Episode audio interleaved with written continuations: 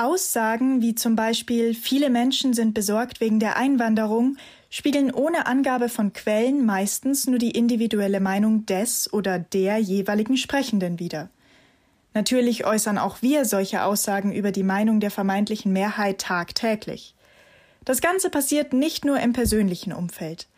Auch in der Politik sind subjektive Behauptungen über die Mehrheitsmeinung stark verbreitet und können sogar bewusst als Kommunikationsstrategie eingesetzt werden. Inwieweit Politiker mit ihren Aussagen in den Medien die Wahrnehmung der öffentlichen Meinung in der Bevölkerung beeinflussen können, das hat sich Dr. Christina Peter genauer angeschaut.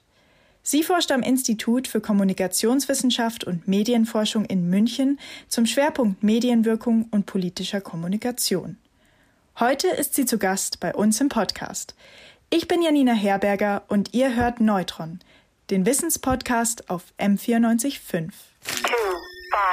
Seit der Veröffentlichung einer Studie Digitales Modell der Lunge. Dadurch kann der Auskühlungsprozess der Leiche Milliliter pro Kilogramm idealisiertes Körpergewicht. Ach, Fantastika. Ziel der Wissenschaftlerinnen und Wissenschaftler ist es Neutron.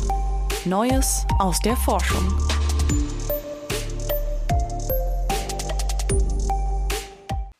Und schön, dass du da bist. Hallo, ja, freut mich, dass ihr mich zu Besuch habt.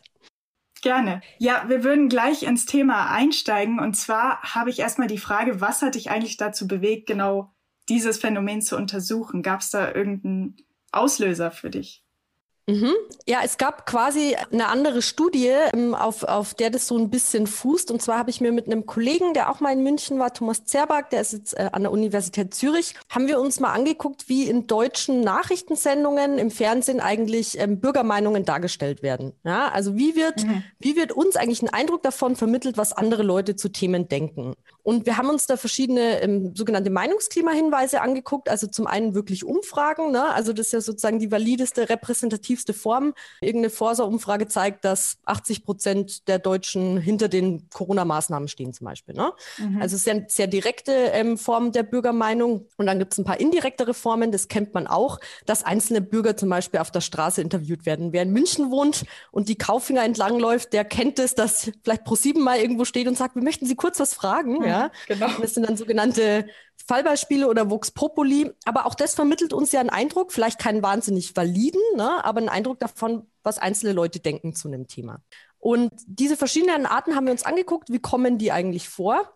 Und was wir gefunden haben, ist, dass mit Abstand die allerhäufigsten Hinweise aufs Meinungsklima, also auf Bürger- und Bürgerinnenmeinungen, ähm, so subjektive Aussagen sind ohne irgend, irgendwelche Faktenhintergründe. Also viele der Leute äh, sind aktuell besorgt. Ja? Ähm, die Mehrheit der Deutschen hat Angst. Ja, ohne dass da irgendwie Umfragen zugrunde liegen, dass, dir, dass da irgendwelche Fakten genannt werden, dass sich auf irgendwelche, irgendwelche äh, Quellen bezogen wird, sondern einfach eine Aussage, so denken die Leute das fand ich wahnsinnig spannend, ähm, vor allem vor dem Hintergrund, dass wir uns Tagesschau und RTL aktuell angeguckt haben. Also jetzt schon zwei Quellen, wo man überlegen müsste, äh, wo man denken würde, die würden damit eigentlich relativ sorgsamer umgehen.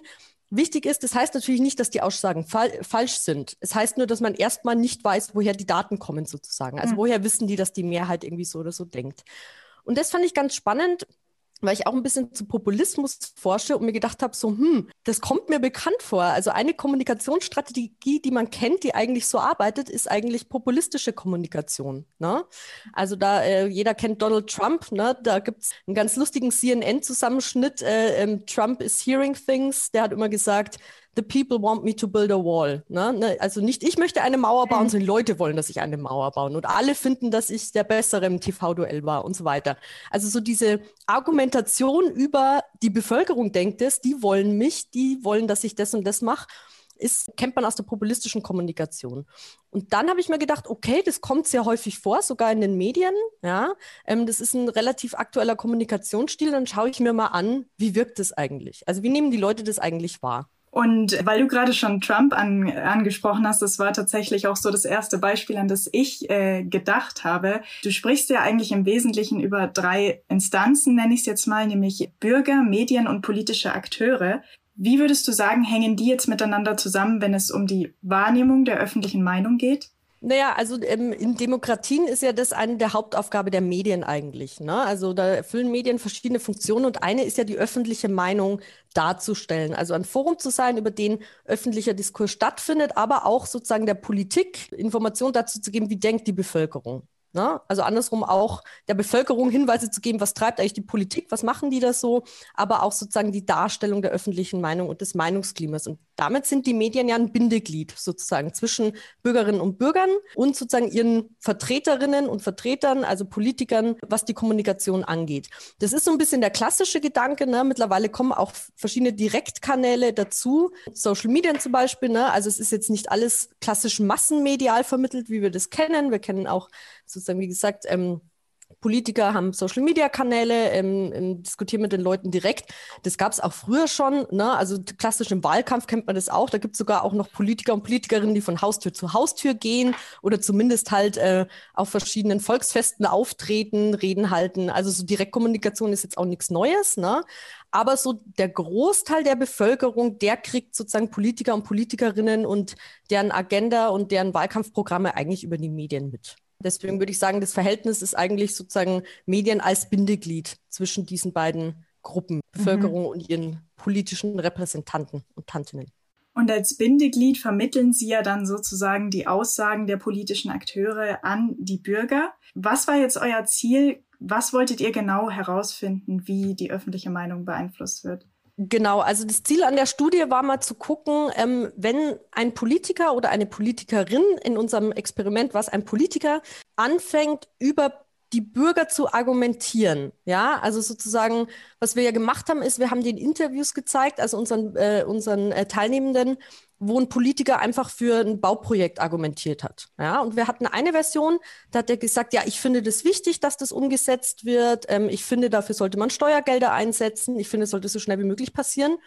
Und die Variation war einfach nur, dass wir in der anderen Version gesagt, da hat er nicht gesagt, ich finde es wichtig, sondern die Leute finden es wichtig. Ne? Mhm. Aber es, es, ging nicht um die Mehrheit, es ging irgendwie nicht darum, dass er gesagt hat, er hat das irgendwie repräsentativ herausgefunden oder er hat mit einzelnen Leuten geredet. Er hat einfach nur das Wort die Leute, die, äh, die, die Bevölkerung wollen das, die Anwohner wollen das. Und wir haben geguckt, wie sich das einfach nur, dass man ich durch die anderen quasi ersetzt, wie sich das auf die Wahrnehmung auswirkt. Das ist nur ein kleiner rhetorischer Griff, wenn man so will, ja. Und was wir herausgefunden haben, wir haben uns eigentlich zwei Sachen angeguckt oder ich habe mir zwei Sachen angeguckt. Das eine war die Wahrnehmung der Bevölkerungsmeinung, also wie beeinflusst das, was ich glaube, was andere denken und wie nehme ich den Politiker wahr. Und ähm, vielleicht sozusagen das Unwichtigere zuerst, die Politikerwahrnehmung, die war davon relativ unberührt. Ähm, ich hätte eigentlich gedacht, dass äh, wenn der sozusagen sehr im Sinne also über die Bevölkerung argumentiert, dass die Leute es eigentlich ganz gut finden, ne, weil er sich damit ja, das ist ja auch mhm. der Ziel populistischer Kommunikation, ich bin Teil des Volkes, ich, äh, ich vertrete euren Willen. Ne. Das haben wir nicht gefunden. Was wir aber gefunden haben, ist, dass bei Leuten, die äh, von vornherein schon sehr stark populistisch eingestellt sind, dass da zumindest weniger Reaktanz, also weniger sozusagen Widerwillen gegen mhm. den Politiker erzeugt wird. Ja, also eher so ein Abschwächungseffekt. Was wir aber gefunden haben, was so der Hauptbefund der Studie ist, ist, dass das Meinungsklima wahnsinnig stark beeinflusst wird. Ne? Also wenn der einfach statt ich finde, die Leute finden sagt, hat es einen wahnsinnigen Einfluss darauf, wie man denkt, dass die Bevölkerung vor Ort zu dem Thema steht. Ja? Mhm. Um jetzt nochmal zur Methode zu kommen, du hast es schon kurz angesprochen, ihr habt ein Radiointerview sozusagen nachgestellt, in dem ein Politiker interviewt wurde über ein Bauprojekt. Da ging es um einen Radweg. Und was man auch noch herausfinden wollte, war, soweit ich weiß, ähm, wie der Politiker dann daraufhin beurteilt wird von eben den Zuhörern. Was konnte man da genau rausfinden? Genau, also die Beurteilung, ähm, wie gesagt, das, da gab es eigentlich gar nicht so wahnsinnig viel Einflüsse. Also der, der, Politiker wurde eigentlich sozusagen in den verschiedenen Versionen, also ob er jetzt sozusagen über ich finde argumentiert oder über die Bevölkerung findet argumentiert, hatte jetzt keinen wahnsinnigen Einfluss drauf, wie er beurteilt wird, also ob er jetzt als kompetenter wahrgenommen wird oder sympathischer. Bei ähm, Teilnehmern mit sehr populistischen Einstellungen haben wir gefunden, dass die weniger Reaktanz zeigen. Also Reaktanz heißt so, okay, der Typ im Interview will mir, der will mir seine Meinung aufzwingen, der will mir was verkaufen, ähm, das ärgert mich. Ja, das war sozusagen dann geringer. Und was wir auch gefunden haben, ist aber, dass sozusagen der Eindruck, also wenn er sozusagen diese, diese Bezüge äh, benutzt und sagt, ähm, die Bevölkerung will das und die, die, man soll das Bauprojekt vorantreiben, dass die Leute viel stärker das Gefühl haben, der repräsentiert wirklich die Bürger vor Ort. Hm. Also das heißt, so diese ähm, wahrgenommene Volksbezug, also dass der wirklich für die steht und für die kämpft und in dem Sinne argumentiert, das hat sich auch extrem verstärkt. Da kommen die Effekte auch zustande. Wenn der nur für sich argumentiert und sagt, ja, ich finde, das Projekt soll umgesetzt werden, war das nicht da. Ne? Also dann fanden die nicht, dass der die, das heißt, der muss ja aber nicht heißen, dass die Bevölkerung nicht repräsentiert. Aber den Eindruck verstärkt es anscheinend extrem, wenn er einfach nur sagt, die Leute. Und was daran halt, also was ich daran so spannend finde, ist, wie gesagt, alle haben, glaube ich, Trump im Kopf. Also wenn man Trump als Beispiel nimmt, weil, hat jeder, glaube ich, eine Szene im Kopf, wo er sagt, the people want me to und äh, everybody thinks I'm the best president und so. Er macht es ja die ganze Zeit und es wirkt auch total trivial, ja.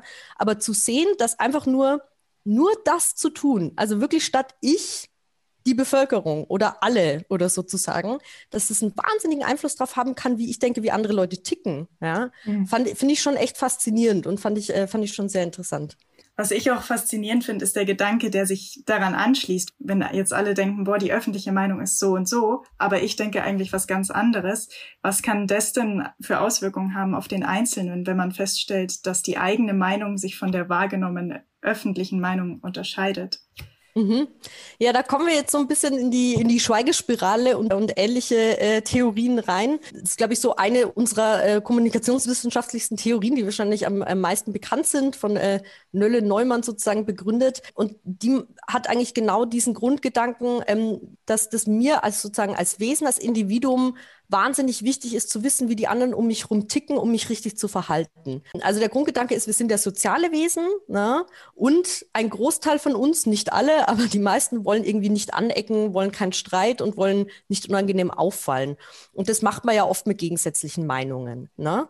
Und daher kommt sozusagen dieses Abscannen, wie denkt mein Umfeld über ein Thema? Ähm, bin ich eher in der Minderheit oder in der Mehrheit? Und wenn ich äh, das Gefühl habe, ich bin in der Minderheit, dann tendiere ich eher dazu, vielleicht nichts zu sagen. Ja, mhm. also gar nicht unbedingt meine Einstellung zu ändern, aber zumindest mich dazu nicht zu äußern. Und das ist eben die Schweigespirale, weil ähm, Medien dazu in der Lage sind, das Meinungsklima vielleicht eben dadurch, dass sozusagen Aussagen getätigt werden, die eigentlich gar nicht repräsentativ sind, anders darzustellen, als es eigentlich ist. Und sozusagen, wenn man es jetzt darauf bezieht, dann eben auch Politiker oder Politikerinnen, die eben sagen, ja, ja, die Leute wollen das, ne, obwohl es vielleicht gar nicht stimmt. Und das schärft eben den Eindruck vom Meinungsklima, der ja komplett falsch sein kann dann. Ne? Hm. Ähm, und vielleicht dann auch ähm, meine Handlungsintention, dass ich sage, ah, okay, oh, die Leute wollen das und das, hm, ja, dann ich will das nicht, dann halte ich aber mal lieber die Klappe nicht, dass das Streit gibt oder sowas. Gerade wenn es jetzt so einen großen Einfluss hat, ich habe auch gelesen, du hast von einer Inhaltsanalyse gesprochen, die die Primetime-Nachrichten aus dem letzten Jahr analysiert hat. Und dabei kam heraus, dass über die Hälfte der Hinweise auf die öffentliche Meinung eben subjektive Behauptungen sind, die nicht belegt werden. Und gerade wenn man sich anschaut, was das für einen großen Einfluss haben kann auf die Wahrnehmung des Einzelnen, frage ich mich, wovon hängt es denn deiner Meinung nach ab, ob ein Verweis eben auf die öffentliche Meinung legitim ist oder nicht? Weil man kann ja nicht jede Quelle belegen. Hm, absolut. Und das ist eigentlich auch ein ganz wichtiger Punkt, den du ansprichst, äh, auf den ich, glaube ich, auch nochmal gekommen werde. Das klingt jetzt nämlich alles wahnsinnig dramatisch. Ne? Und ähm, als gu guter Wissenschaftler oder gute Wissenschaftlerin muss man das natürlich auch ein bisschen einschränken. Und ich habe das vorher schon mal versucht, so ein bisschen anzudeuten. Nur weil diese Hinweise keine Quelle nennen oder keine, also keine repräsentative Umfrage, heißt es ja nicht, dass die Aussagen falsch sind. Ja, mhm. also der Umkehrschluss funktioniert nicht. Ne? Es heißt aber erstmal, dass man als Rezipient oder als Rezipientin es nicht weiß. Ne?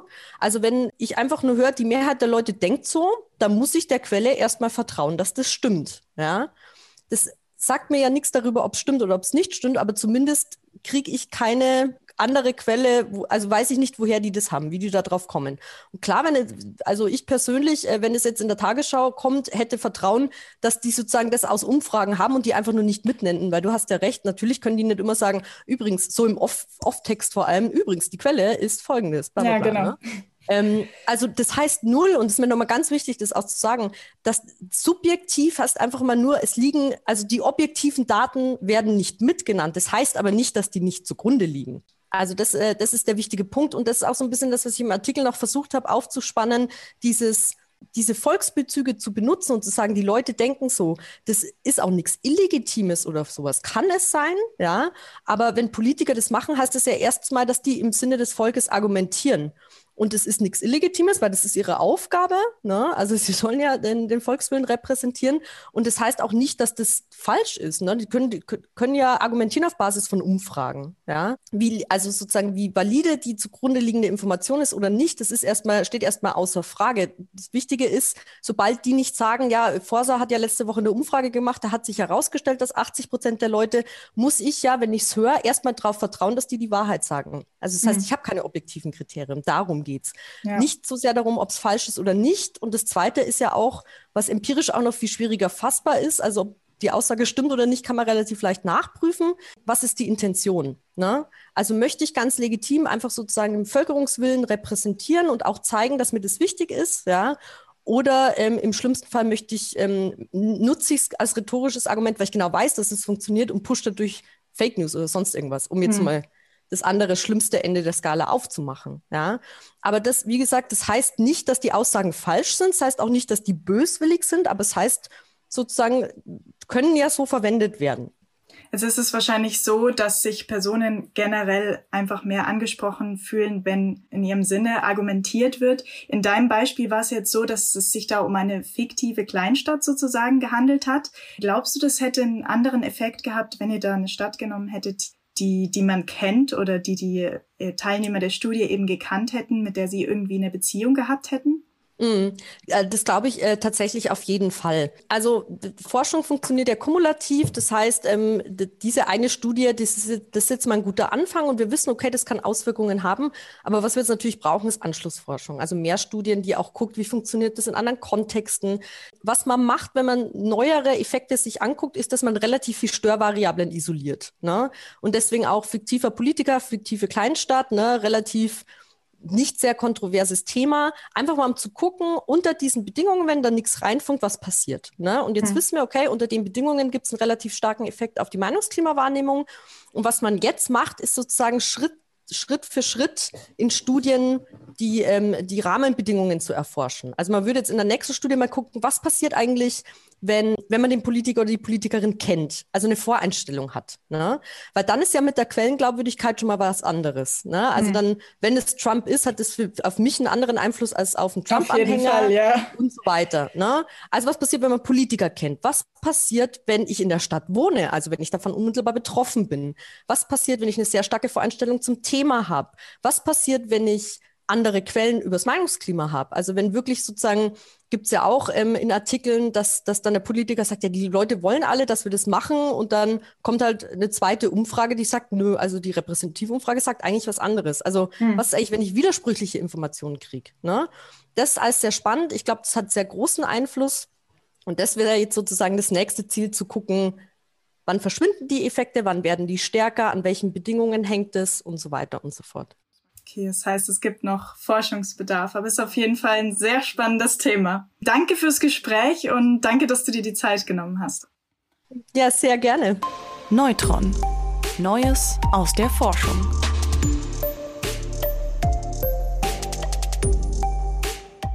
Neutron ist eine M945 Produktion, ein Angebot der Media School Bayern.